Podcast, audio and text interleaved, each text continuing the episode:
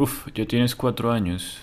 Eh, esta carta la escribo un poco tarde, el 3 de julio del 2014. Hola, esta vez me demoré más en escribirte. La verdad ya hay una carta que hice en enero, espero que la hayas leído. No hay mucho que añadir a esa carta. Solo quiero decirte que estoy muy orgulloso de ti, te amo inmensamente. El domingo salimos a caminar y quería que aprendieras que para disfrutar de un buen paisaje hay que esforzarse. Esos paisajes y la naturaleza son un regalo de Dios. Nos los dio para llenarnos de momentos felices y usarlo en los momentos de angustia. También quería que vieras que hay que luchar y caminar mucho. Fuimos a Monserrate. Y me dijiste, papi, son muchas escaleras, son como mil. Quiero decirte que esa es la vida. Hay muchas escaleras. Hay gente que te hace retrasar. Hay gente que te ayuda a seguir. Pero tienes que seguir. Tal vez sentirás cansancio. Pero tienes que seguir. Solo hay que rendirse cuando llegas al destino o tus principios sean vulnerados.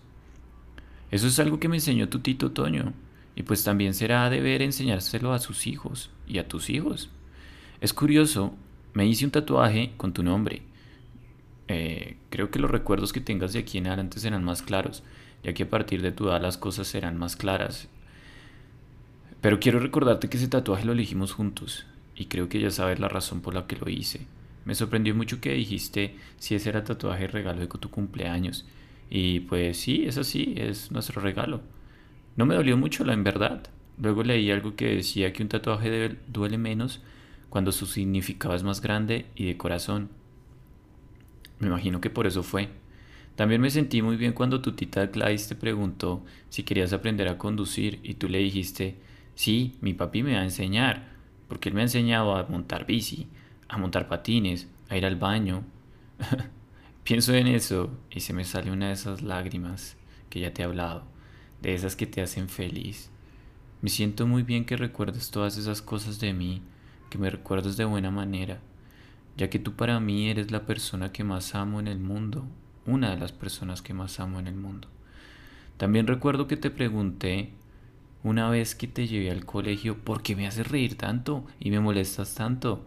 Y tú dijiste, porque tú me enseñaste. Yo solo dije, oh por Dios, he creado un monstruo.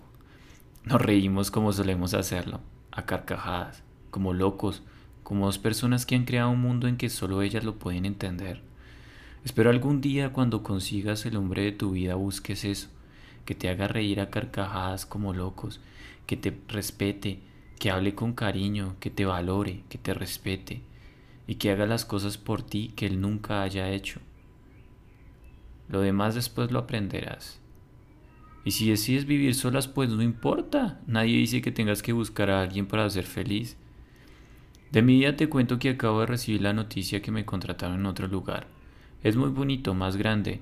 Y es raro, por lo general la gente me llama, nunca he tenido que buscar trabajo.